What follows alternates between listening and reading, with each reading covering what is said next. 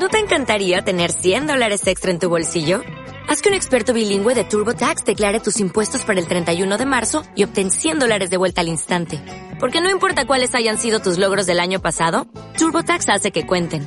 Obtén 100 dólares de vuelta y tus impuestos con 100% de precisión. Solo con Intuit TurboTax.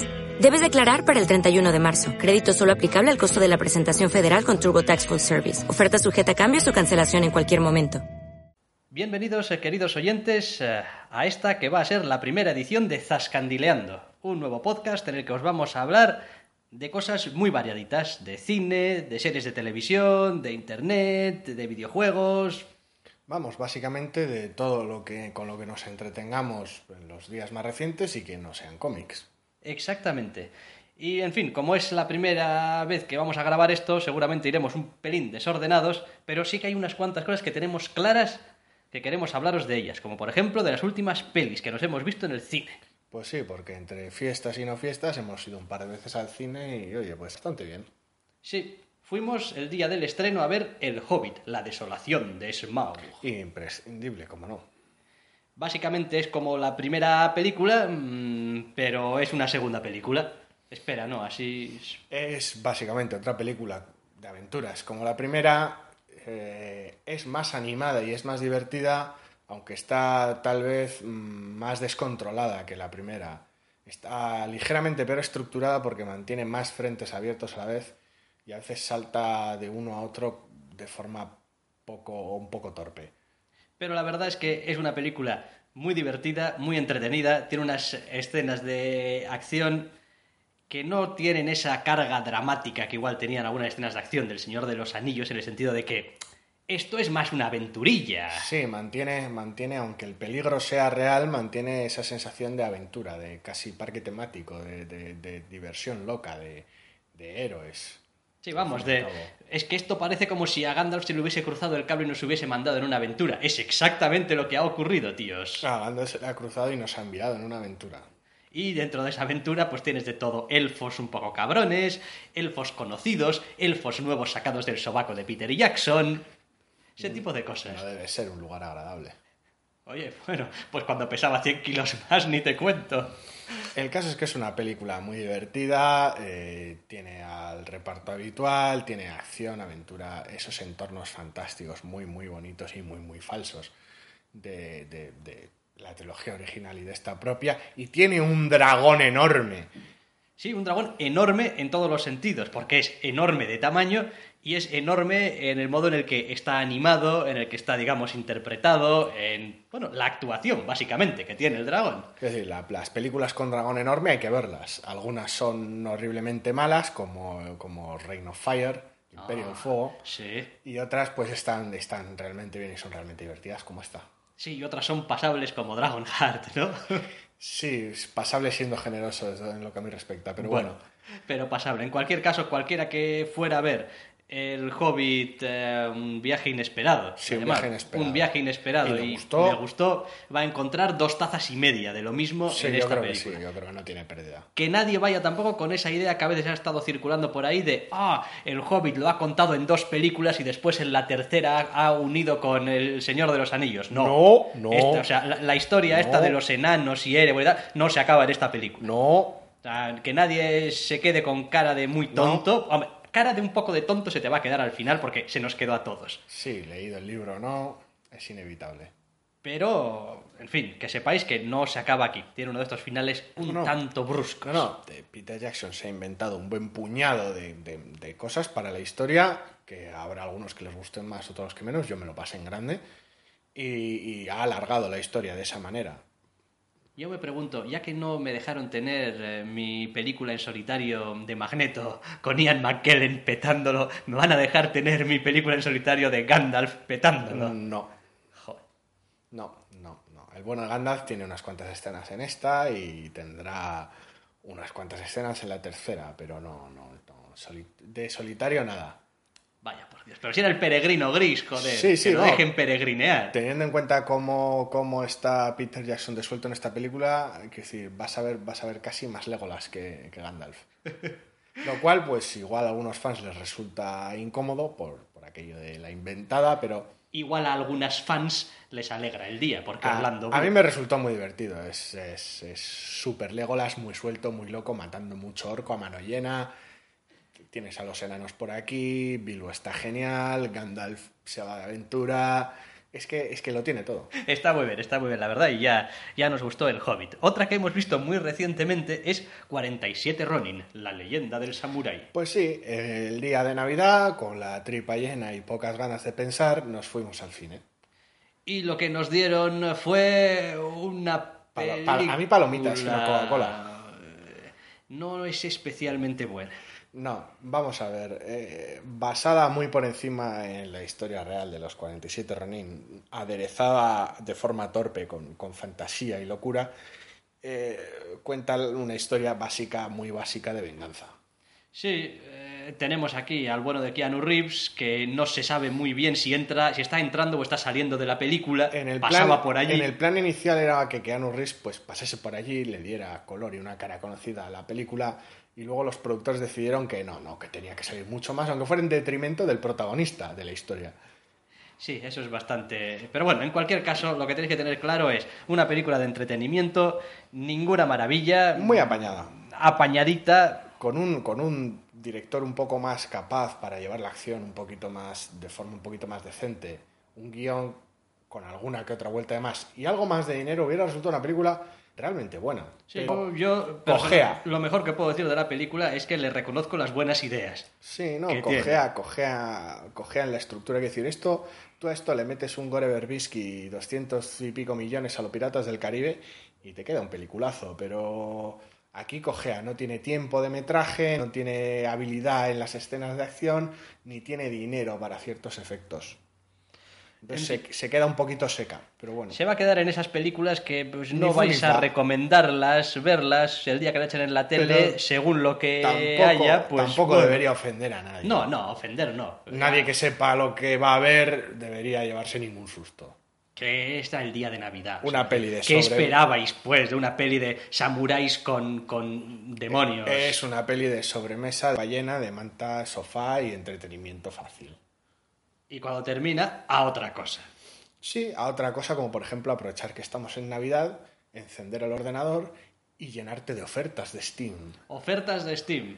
Chicos y chicas, Pues sí, porque- deberíais saber ya a estas alturas qué son las ofertas de Steam. Pero si no, pues vais. Pues sí, porque todas las Steam. plataformas que venden juegos, es- videojuegos, están últimamente de oferta por aquello de las fiestas, da igual que sea Google Games, Amazon suele hacer sus cositas y como no están Steam, los reyes del- de la rebaja del juego y el, y el vaciarte la cartera a velocidades estratosféricas. Hasta el 3 de enero podéis aprovechar, daros una vuelta todos los días. Os recuerdo, todos los días renuevan las ofertas de Steam, os echáis un vistazo. Sí, si pa- hay algo que os llame la atención, picáis y jugáis luego. Pues sí, porque el catálogo de juegos es muy amplio, estamos hablando de, un ordena- de, de ordenadores como plataforma, así que la variedad en géneros, en, en duración, en gráficos, en la diferencia en las historias que se cuentan en nosotros es brutal y no hay, que decir, hay un, hay un videojuego para todo el mundo.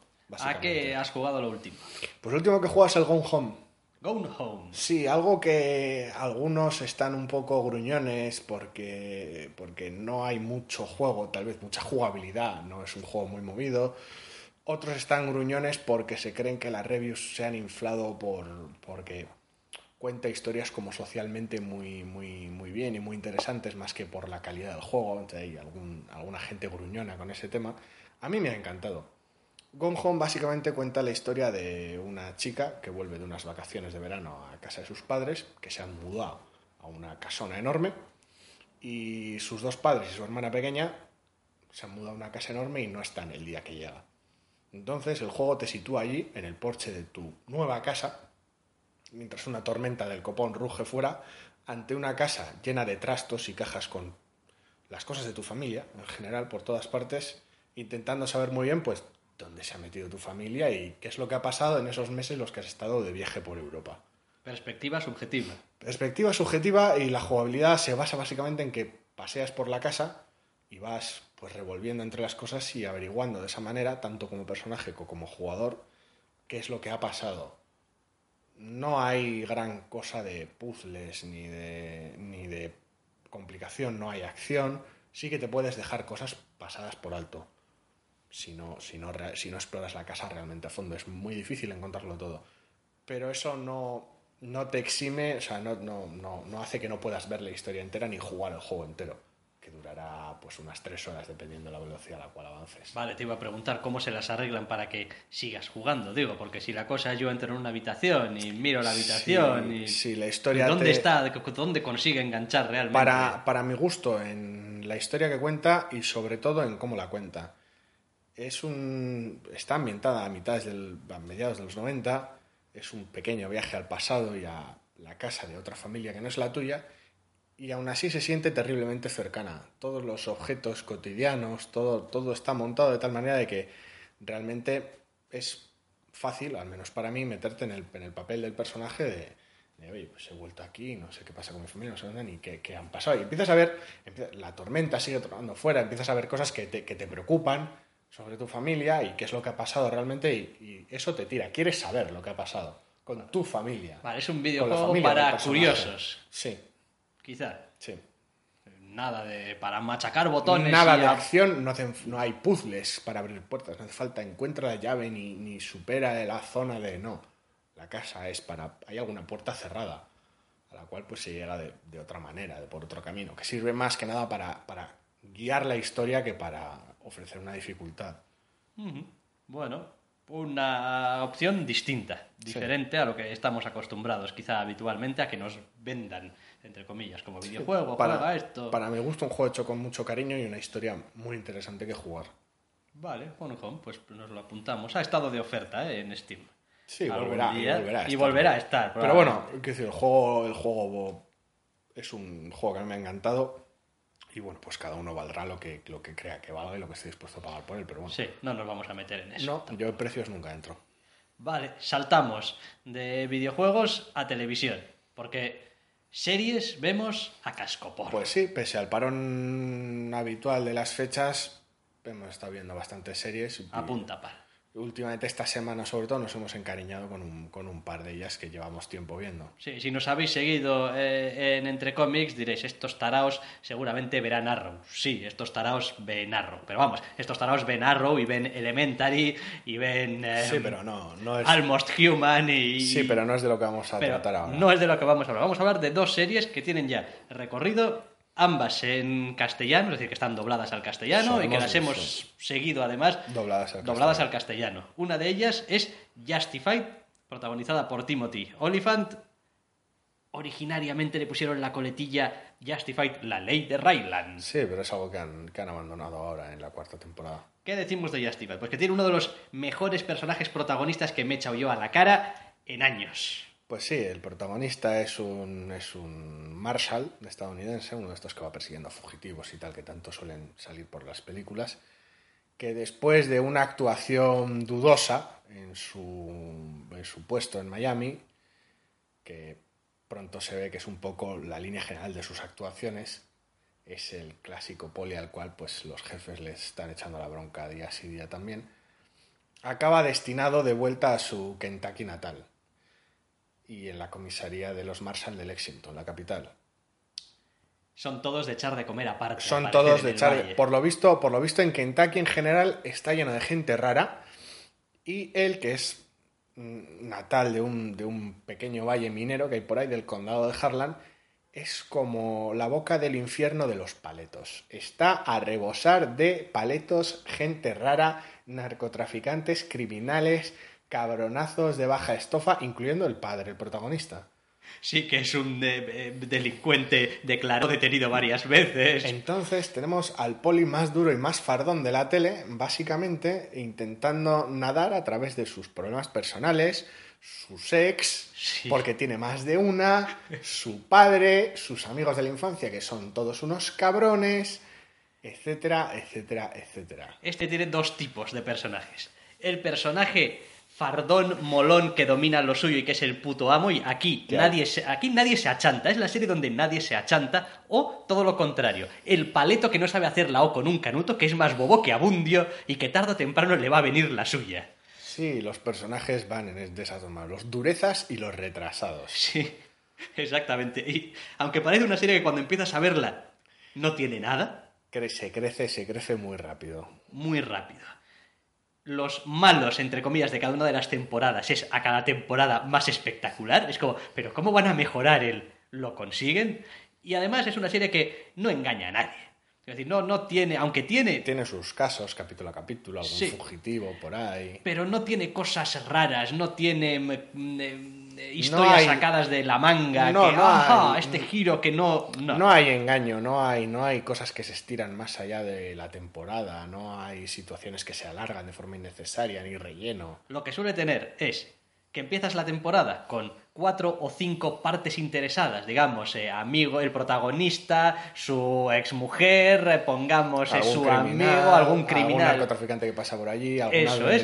que... Y todos empiezan la temporada con algunas ideas de lo que quieren ir haciendo y conforme avanza la temporada, los intereses de todos se van entrecruzando o más bien entrechocando. Sí, en un choque de trenes demencial. un- Y como todo el mundo aquí es muy fardón y tiene siempre la razón y no se va a bajar del burro, pues pasan las cosas más demenciales. Sí, y terminan a malas. Y terminan a malas, efectivamente. Eh, Justified, en serio, llevan cuatro temporadas ya en castellano.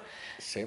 Eh, Suelen ir un poquito tarde los de calle 13 con el doblaje, pero con la emisión, pero, pero merece la pena. merece muchísimo la pena además es una serie que puedes verla, puedes empezar a verla ahora que no, no le afecta demasiado que estemos en 2013, en 2015, en 2009, es contemporánea, así en general. Hay teléfonos móviles, dejémoslo ahí, porque luego es el puto Sí, Kentucky, tampoco- es- es- tampoco... Sí, a veces tiene esa situación un poco del culo del mundo y paletos atemporales, pero sí. Y ya está, y merece muchísimo la pena y el protagonista se sale, en Sí, serio, sí. se sale. Al principio parece, le, le miras y dices tú, pero a ti te he visto hacer de malo en la jungla de Cristal 4, ¿cómo vas a ser el protagonista de esta serie? No os Pues sí. preocupéis, a los tres capítulos os habéis olvidado completamente de eso y para vosotros Timothy Olyphant será siempre Ryland Gibbons. el auténtico policía petarlo, policía fardón. Pues sí. Y la otra serie que nos ha gustado, bueno, También es policíaca. sí, Major Crimes. Sí, Grandes Crímenes, el Departamento de Grandes Crímenes de Los Ángeles, que es un spin-off de la serie de Closer. The Closer durante siete años nos estuvo trayendo las aventuras de la subjefa de policía Brenda Johnson, que era una rompebolas que acorralaba a todo el mundo en la sala de interrogatorios con su Sí. equipo de detectives. Esquivaba el procedimiento cada vez que lo necesitaba, lo cual, según fue avanzando la serie, fue cada vez más a menudo y de forma más bruta. Y junto con un equipo genial de secundarios, pues fue resolviendo crímenes en una de mis series procedimentales favoritas. Total, que The Closer se acabó, eh, la protagonista abandonó la serie Sí, Kyra Sedgwick acabó cansada ya un poco. y en el lugar que ocupaba la subjefa Johnson ahora tenemos a la capitana Raydor, a Mary McDonnell, interpretando a Sharon Raydor, que hizo sus apariciones a finales de Closer como, como teniente de asuntos internos y acaba siendo pues la capitana al mando de grandes crímenes, para gusto o disgusto de los integrantes de esa división. Básicamente se mantiene el equipo de detectives eh, intacto, hay alguna baja y Lo- alguna alta, pero bueno, Lo menor. cual es de agradecer porque son buena parte del atractivo y del- de, la, de la fuerza que lleva la serie, sobre todo para los fans de largo recorrido. Y a mí me resulta complicado establecer por qué Major Crimes, o igual que me pasaba con The Closer, me gusta tanto. Es. Mm, Es una serie bastante puñetera porque al ser grandes crímenes normalmente suelen ser cositas muy jodidas, pero no se suele, no se suele, no no es una serie excesivamente morbosa. Aunque pasan cosas bastante puñeteras, no es muy morbosa, siempre lo ven desde, desde cierta distancia. Y pues donde CSI u otras series pues tiene sus pruebas y sus laboratorios locos y sus, zooms espectaculares de fotografías, esta serie básicamente se trata de acorralar, engañar y putear a los sospechosos, testigos, familiares de, de sospechosos y víctimas por igual hasta encontrar con, con- con básicamente una confesión prácticamente. Sí. Eh, las interpretaciones son de recibo, están muy bien. Y cualquiera que se quiera subir al carro puede hacerlo desde la primera temporada de Major Crimes. Sí, Ahora es- mismo van por la segunda y no hace falta verse las siete temporadas de The Closer. No, no. A mí es una serie que me encanta, pero... Decir, Remontar siete temporadas y luego. Pues es una tarea de titanes. Así que no. Al que le guste Major Crimes y tiene, tenga tiempo, pues puede retroceder, pero Es una serie que tiene una cierta metatrama también, que además en, en Major Crimes, en esta segunda temporada especialmente, lo están llevando muy bien, lo de están forma, muy, equilibrando de forma muy bien. muy ágil. Y oye, que, que- que se deja ver y que el que vea cuatro o cinco capítulos de esta serie, de la primera temporada de Major Crimes, y no quede enamorado del detective Provenza, del teniente, ¿no es? Teniente Provenza. Del teniente Provenza, hola, jefa. Pues es que, no sé, está hecho de corcho o algo por el estilo.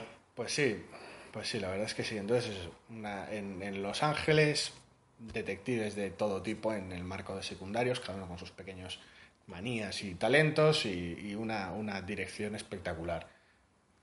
Mary McDonnell rompe bolas número 2 de esta serie, Sí, después de Kira Sedgwick. sí. que era la subjefa Johnson.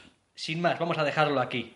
Hay multitud de cosas de las cuales os vamos a ir hablando a partir Pues sí, de ahora. entre películas, videojuegos y series, eh, tiempo Iremos, vuela. sí, iremos apuntando aquí y allá. Esta semana de qué hablamos, yo qué sé. Pues esto se repite Pues yo he mucho, estado ¿no? viendo, fu, yo me he puesto a jugar a- y me ha encantado. Y, Pues yo he estado oyendo un podcast, no sé cómo se llama, entre cómics o algo así, de unos tíos que no. y spam y... Basta, se acabó el spam. Solamente una última cosa, que ya sabéis, existe una página web por ahí perdida, www.doctoresdeltiempo.com, que podéis visitarla si queréis. Y si no, pues no la visitéis, oiga, que tampoco pasa Cualquier tipo de comentario, recomendación, insulto. Oye, pues os habéis hablado de Justified y si os gustan los protagonistas muy fardones en un pueblo de paletos, deberíais ver Banshee y tal. Y pues sí, también vemos Banshee, también me gusta, pero Es que todo no se puede. Ah, pues si os puede. gusta Gone Home, seguro que sois unos indies de mierda que... Pues, pues sí, mm, cualquier, aceptamos cualquier tipo de insulto o recomendación o cosa a medio camino. Exactamente. Un placer. Como siempre, volveremos eh, a estar con todos vosotros la semana que viene. Adiós. Hasta la semana que viene.